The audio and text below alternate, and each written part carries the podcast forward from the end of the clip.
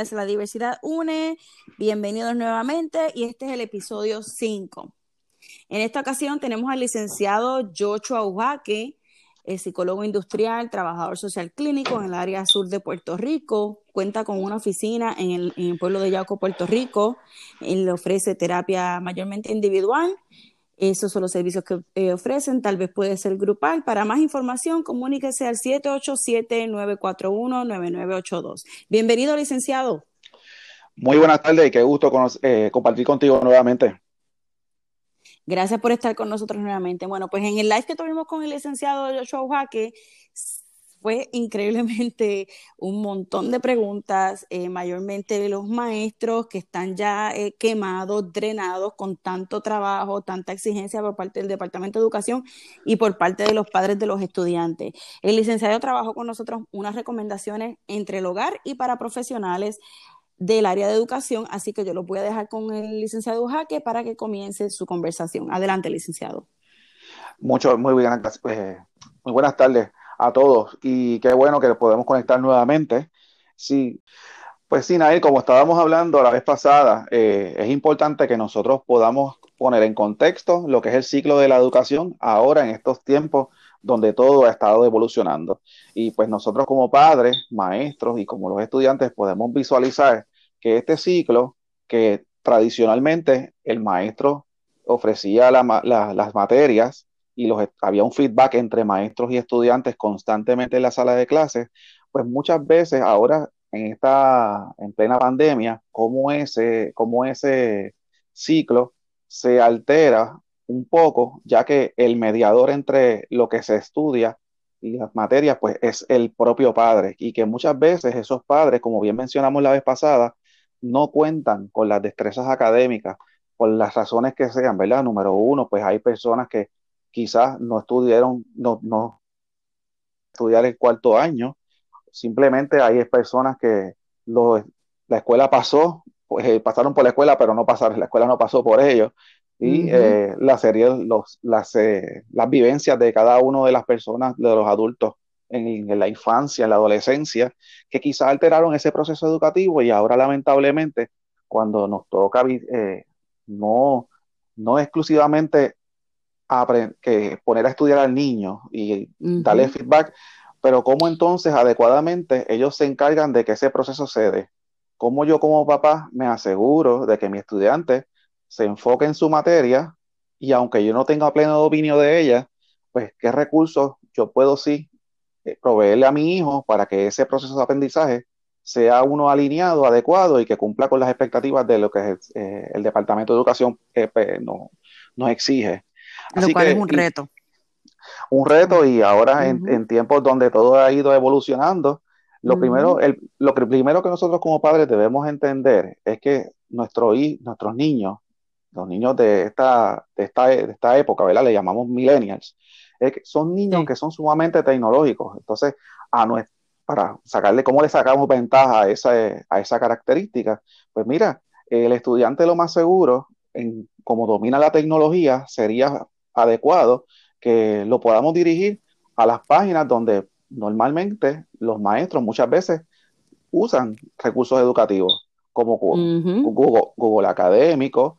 Hay muchos recursos educativos en YouTube, solamente tenemos que asegurarnos como padres de que ese recurso cumple con lo que el niño está estudiando. Y muchas veces nos, nos eliminamos un poquito esa carga y esa presión de que, tenemos de cómo entonces eh, yo no entiendo lo que él está estudiando, pero sí puedo dirigir ese proceso educativo de una manera adecuada. Hablamos aquella vez también de que es recomendable desarrollar una agenda o un calendario de estudio con cada uno de nuestros estudiantes. ¿Por qué lo estamos sugiriendo? Porque le permite al estudiante eh, ir desarrollando una estructura, una estructura que es necesaria para que se vayan creando unos buenos hábitos de estudio, una estructura que le permita tener control y que pueda reducir lo que sería la sobrecarga académica. Habíamos presentado una sugerencia de un modelo de un diseño de calendario. Por ejemplo, habíamos puesto expuesto que los lunes y los miércoles los estudiantes pudiesen estudiar de unas materias específicas, quizá español, inglés y estudios sociales, que son materias que muy bien se integran, y que los martes y los jueves los niños pudiesen estudiar de matemática y ciencia o quizá otra materia que nos quede ¿verdad? pendiente como electiva. ¿Por qué es importante? Porque el estudiante cuando siente todos los días la necesidad o la obligación de, dar, de estudiar todos los días la misma cosa, nosotros como adultos nos cansamos y no debe ser nada distinto con ellos. Esto también, le, al igual que ocurre con los adultos, le reduce a ellos el riesgo de que le llegue entonces el síndrome de la quemazón, que también vamos a hablar de eso más adelante, como hablamos la vez pasada. Así que recomendación número uno, que nosotros como padres pudiésemos crear una agenda. Hay muchos modelos en Google que podemos, de los cuales podemos eh, extraer, lo podemos en un área visual, visible, perdón, en, sí. del menor. estudiante vea qué es lo que tiene que hacer, que se pueda ir organizando periódicamente. Sí. Se nos fue el internet ese día en el periodo de clase. ¿Qué nosotros debemos Hay que hacer? Considerar. ¿verdad? Porque eso son cosas que nosotros nos crean un poquito de preocupación y nos echamos esa carga. Hay que, y, son cosas que no van a estar en nuestro control. Nosotros tenemos que entender que esas cosas que no controlamos, ¿cuál es el próximo paso? Pues el periodo, el periodo lectivo del estudiante es el periodo lectivo del estudiante. Ese, ese periodo no se debe sustituir por unos videojuegos, por algo que entretenga al menor, porque el compromiso del estudiante es educativo en ese periodo de, la mañana y parte de la tarde, que ahora está un poquito más reducido. Así que nosotros debemos, si el estudiante se nos fue el internet, ¿qué es lo próximo que nos queda? Pues mira, que vaya repasando de las materias que tiene pendientes, que hay, si hay trabajos por hacer, que los pueda ir adelantando, reforzar que esos momentos de estudio se mantengan, se, sean sostenidos para que el estudiante vaya desarrollando esa estructura. A medida que el estudiante, eh, a medida que el estudiante pueda desarrollar esa estructura, nos permite a nosotros como padres, pues, dedicarnos a otras cosas. Por ejemplo, las tareas de la, de la casa, del hogar, para los que trabajamos aquí ahora desde las casas, nos permite entonces tener una supervisión un poquito más eh, limitada con el estudiante y nos permite redirigir nuestra atención hacia lo que es nuestros compromisos laborales y esa estructura no, no solamente le va a convenir al estudiante, a nosotros como padres nos va a ayudar mucho con los demás compromisos pendientes. Eso eh, eh, hablamos también de lo que serían los periodos de desconexión. El estudiante que muchas veces está mucho tiempo enfocado en... Ok, excelente.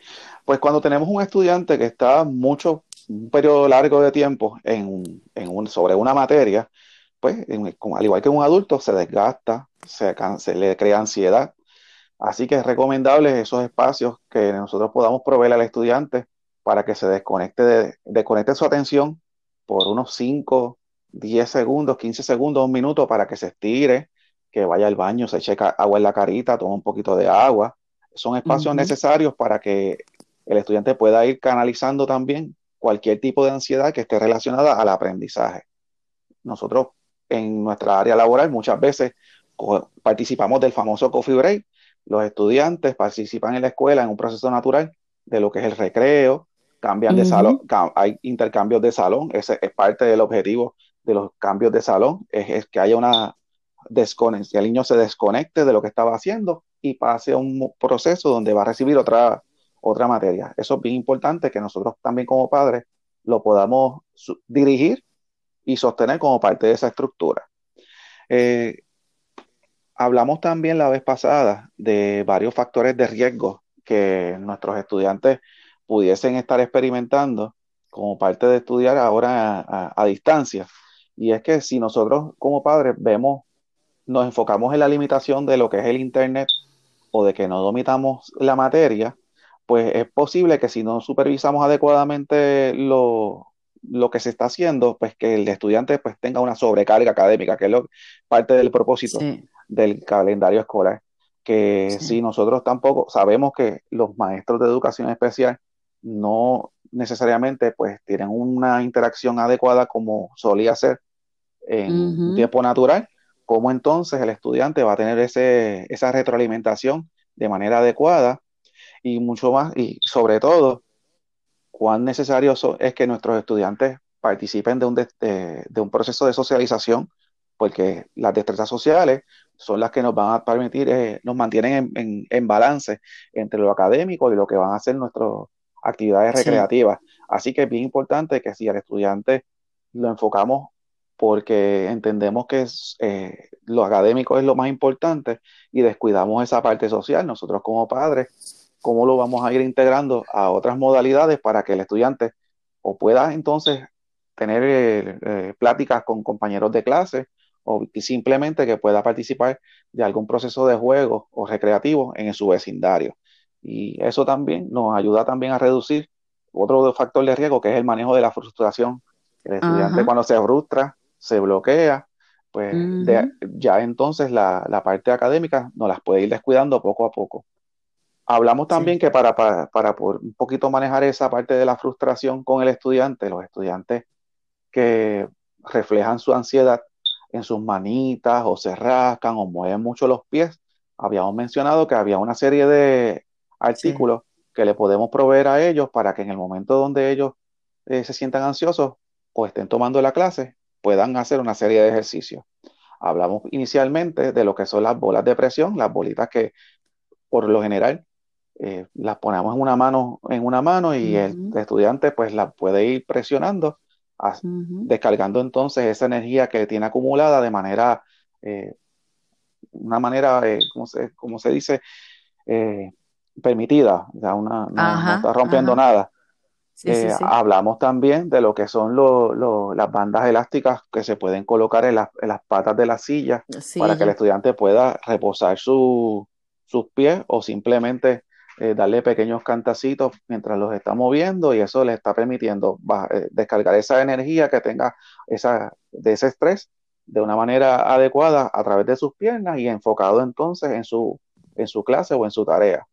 Otro, que había, otro, otro artículo que habíamos mencionado también eh, pueden ser lo, el velcro. El velcro es un, se puede colocar por la parte áspera, pegado de la parte de abajo de la mesa o del pupitre o el escritorio que el estudiante tenga en su cuarto y que mientras él está recibiendo su, su, tarea o su clase, puede ir frotando la palma de las manos por debajo de donde, donde se ubica el velcro y esa sensación de relajación o de un pequeño cosquilleo le va a permitir a él relajarse en el momento que está recibiendo sus clases. Hablamos también de dónde debemos ubicar el escritorio o el área de estudio del estudiante, porque nosotros no podemos permitir que nuestra casa se convierta entonces en nuestro, exclusivamente, no solamente en nuestro lugar de trabajo, sino que el estudiante tampoco sienta que su cuarto ya no es un área de donde ya no de, descanso. De descanso. Así que un estudiante puede estudiar o tomar sus clases desde la cama de su cuarto. No. el área donde, aunque esté en su cuarto, se debe preparar un área donde, eh, distante a la cama para que él pueda tener pues su atención eh, fija en lo que es académico y no vea entonces la cama como un, área donde me quiero ir a descansar, eh, voy entonces a, ya el cuarto lo estoy viviendo como que esto es mi lugar de, ya no puedo descansar aquí, miro hacia el lado, pues, tengo los videojuegos, tengo el televisor, ¿no? Toda esa área de estudio tiene que estar libre de todos esos distractores. Los distractores. Sí. Hablamos también que el comedor o puede ser una opción para lo que los estudiantes estudian. Pues muy bien, ¿verdad? Porque ya estamos alejados completamente del dormitorio y el dormitorio es un lugar donde nosotros vamos a, relajarnos y tenemos que enfocarlo, tenemos que siempre como adultos, no solamente el estudiante, verlo como eso, como tal. Yo no me llevo trabajo para mixar, para el área donde voy a descansar. Hablamos también de los factores de riesgo de los padres y mencionamos eso mismito, la preparación académica como un factor primordial. Nosotros tuvimos una generación de que ahora una generación adulta que lamentablemente pues fueron padres y madres solteros en plena adolescencia, así que esa etapa del desarrollo se alteró completamente y no solamente su desarrollo humano eh, pues cambió, sino que también la parte de crecimiento, porque hay quienes pudieron haber terminado el cuarto año de la escuela, pero luego del cuarto año, ¿qué? ¿verdad? Ellos, en una balanza se ponen los compromisos y quizá pues la prioridad fue quedarse solamente con el cuarto año. Hubo muchos que desertaron la escuela lamentablemente y ahora no cuentan con las destrezas para que nuestros niños pues supervisar adecuadamente a sus hijos. Esto lleva, nos lleva a otro factor de riesgo, que es la baja tolerancia que el padre tiene también con, con su estudiante. Otro factor de riesgo que identificamos fue pues, la falta de recursos tecnológicos, que todavía en la, en la prensa lo discutimos, cómo le hacemos accesible a cada hogar, no solamente que tengan un equipo como una laptop, sino que a través de un teléfono, pues si es, eh, no todo el mundo posee la cantidad de teléfonos para podernos conectar, recibir la, las clases a través de la plataforma Teams o Zoom, según sea la modalidad. Así que, ¿cómo entonces podemos, eh, ponemos a, empoderamos a estos padres para que puedan tener esos recursos accesibles y que puedan entonces eh, cumplir con el proceso educativo de su hijo? Así que, cuando hablamos de los factores de riesgo de los maestros, pues precisamente es una combinación de todo lo que mencionamos de los estudiantes con la presión sumada también con lo, con lo de los padres. Muchos, muchos de los maestros que tenemos eh, ofreciendo clases a distancia, eh, en su mayoría también tienen estudiantes, hijos que son estudiantes que están recibiendo la, esa, esa carga académica también. Así que y también tienen estudiantes también de educación especial ellos mismos. Sí, no, no, las necesidades de un maestro no son distintas a las de cualquier padre. Nosotros como padres debemos entender eso, que el padre no, el, el, maestro no está excluido de todo este proceso que, que ha venido a cambiarlo todo. Una de las sugerencias que, que se había compartido ese día es hasta qué periodo nosotros como maestros podemos establecer con los padres que es un periodo adecuado para que los maestros y los padres tengan algún tipo de comunicación. Y me refiero, eh, porque lo he, visto, lo he, lo he escuchado de padres que pues llaman a un maestro a, pues, horas que uno puede pensar que es una hora de descanso, 8, 9, 10 de la noche. Y yo creo que... Algunos hasta se ofenden.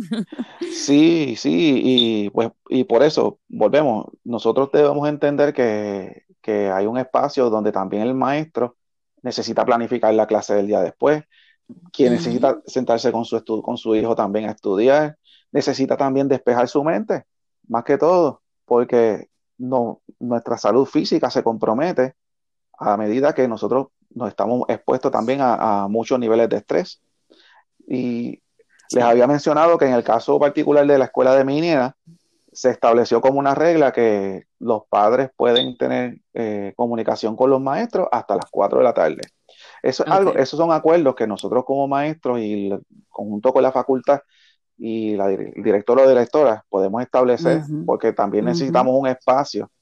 Eh, ahora mismo nosotros, dentro de lo que podemos pensar que debe ser un regocijo para nosotros, teníamos maestros que para llegar a la escuela se tardaba pues, conducir una hora, hora y media, así que era una hora y media para ir, una hora y media para regresar.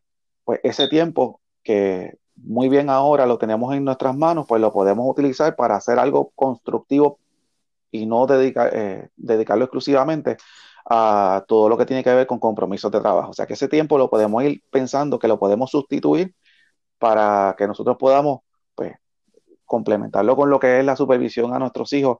Eh, me, refiero a los maestros que están supervisando lo que el estudiante está estudiando, pero también que puedan integrar algún pasatiempo en, un lapso bastante limitado de media hora, 45 minutos. Lo que le quiero ponerle perspectiva al maestro es que quizás ahora tenemos una oportunidad para ir, organizando mejor nuestro tiempo. ¿Por qué? Porque hay unos, unos factores de, cómo de, de reuniones en la escuela, de conducir a la para llegar a nuestro trabajo, que ya entonces lo podemos ir pensando, que lo podemos ir utilizando a nuestro favor. Porque eso, esos espacios que nosotros podamos ir desarrollando a favor nuestro para nosotros salir de la rutina de trabajo y podamos desarrollar una rutina donde pues podamos canalizar nuestra energía de una manera adecuada, nos va a, nos va a eh, ir minimizando el riesgo de que vayamos a desarrollar lo que se conoce como el burnout, que es el síndrome de la quemazón y que muchos, muchos, muchos de nosotros estamos eh, expuestos a, altas cantidades de estrés y a medida que nosotros no logremos ir canalizando ese estrés, pues lamentablemente lo seguimos acumulando, lo seguimos acumulando y esto pues nos pone, nos compromete no solamente la salud física, sino que nuestra salud mental. Eso es bien importante que podamos eh, ir eh, modificando nuestra rutina. Habíamos hablado de qué, qué tipo de, actividades se pueden realizar para prevenir eh, nuestro sistema de, tener entonces el síndrome del burnout. Lo, que primero estábamos sugiriendo es que nosotros hagamos un análisis. Yo soy una persona que soy activo, soy pasivo, y nosotros podemos evaluar eh, y contestar esa pregunta, pues si la persona determina que lo que le gusta es la actividad física, pues qué, qué gama de actividades físicas podemos elegir. No solamente los ejercicios, porque pues, rapidito pensamos en actividad física y pensamos que vamos a ir a correr, que vamos a ir a levantar pesas. Pues miren, no necesariamente. Eh, antes las personas le gustaba hacer aeróbico, pues ahora se hace zumba, ¿verdad? Que es un poquito más jovial. Exacto. Eh, y, es un ejercicio adecuado. Podemos salir a caminar, es un ejercicio que es un poquito más pasivo que el ejercicio del de correr, pero eh, caminar es un ejercicio que envuelve actividad física, ¿verdad? Y podemos, si aceleramos el paso cuando estamos haciendo las caminatas, pues entonces le estás incrementando la, actividad física a tu cuerpo y eso te va a ayudar también a, a nivelar lo que es el estrés. Eh, todo lo que tiene que ver con baile, todo lo que tiene que ver con, con, algo que haga algún tipo de movimiento en tu cuerpo, lo podemos trabajar a través de lo que son actividades físicas. Para los que somos más pasivos, pues todo lo que tiene el componente de, componente de las bellas artes, me refiero a lo que son dibujos, música. Eh, hablamos que a través de YouTube y de redes sociales como Facebook se han hecho disponibles diferentes tutoriales o clases donde personas pues ponen en práctica lo que son pues, técnicas de dibujo, de diseño, tocar algún instrumento. Yo creo que este es el momento, no hay mejor momento para nosotros poder aprender un poquito de todas estas modalidades que esta que nos estamos disfrutando a través de la tecnología. Así que en lugar de ver la tecnología como un enemigo en estos momentos, pues debemos entonces comenzar a visualizar a cambiar ese pensamiento de, oh, caramba, ¿qué, qué, cosas yo puedo tener acceso y que todavía, pues porque estoy pensando en lo malo, no veo lo bueno. Y los invito a que entonces podamos compartir ese pensamiento porque no solamente a, través, a raíz de la pandemia, para los que vivimos en el área sur, desde enero que nos hemos ido, ido afectados por los terremotos, es correcto, pues muchas personas han puesto su talento disponible para todos nosotros eh, a través de las diferentes plataformas. Es cuestión de que nosotros hagamos un enlace con cualquiera de ellos según sean nuestros intereses y que podamos entonces ponerlos en práctica. Sembrar, sembrar. Si, hay un momento bueno para nosotros darle un cariñito a la casa,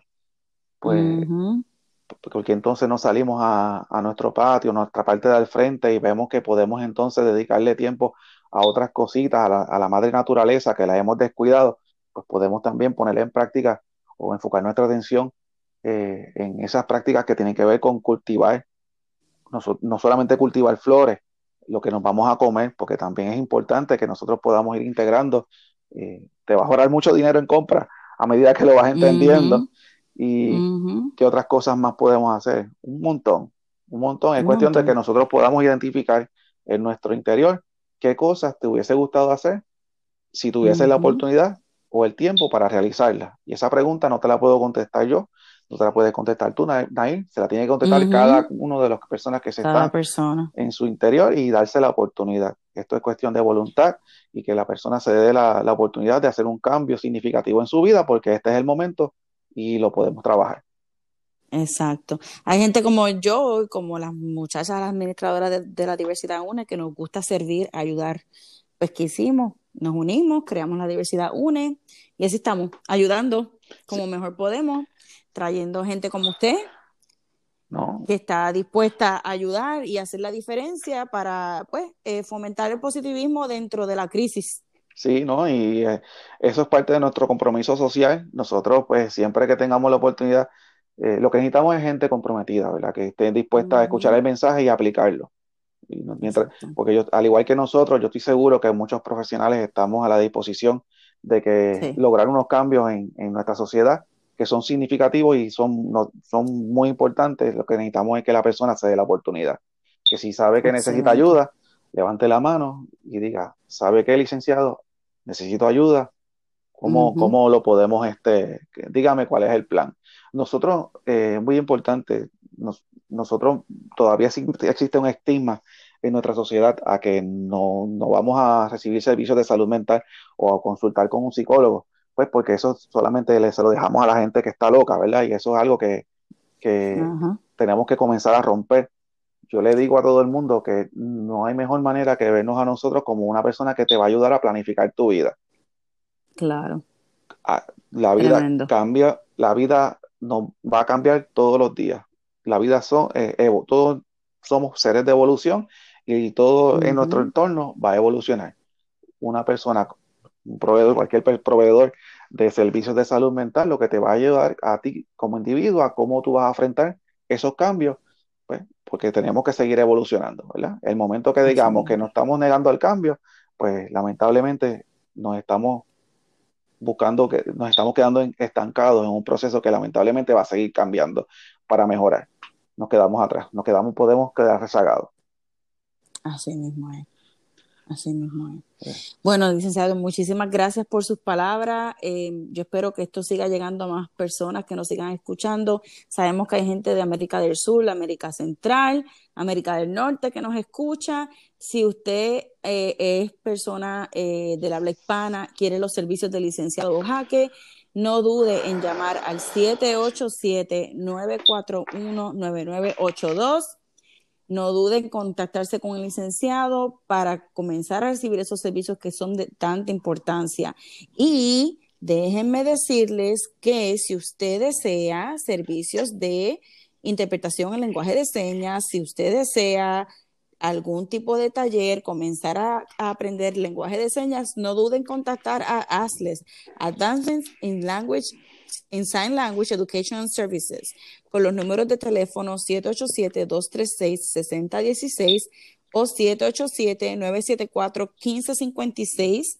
Están en Facebook como Advancement in Sign Language Education and Services, ASLES, asimismo A-S-L-E-S. Contáctenlos para que comiencen a aprender lenguaje de señas. Y como siempre les digo en, en los podcasts de la diversidad UNE, no olviden que somos seres de luz, seres de amor y hay que ayudarnos unos a otros. Muchísimas gracias, licenciado, por su tiempo. un placer. Por su profesionalismo, por su envolvimiento y por ayudarnos a hacer la diferencia. Muchísimas gracias. Un abrazo a todos. Será hasta la próxima. La diversidad une.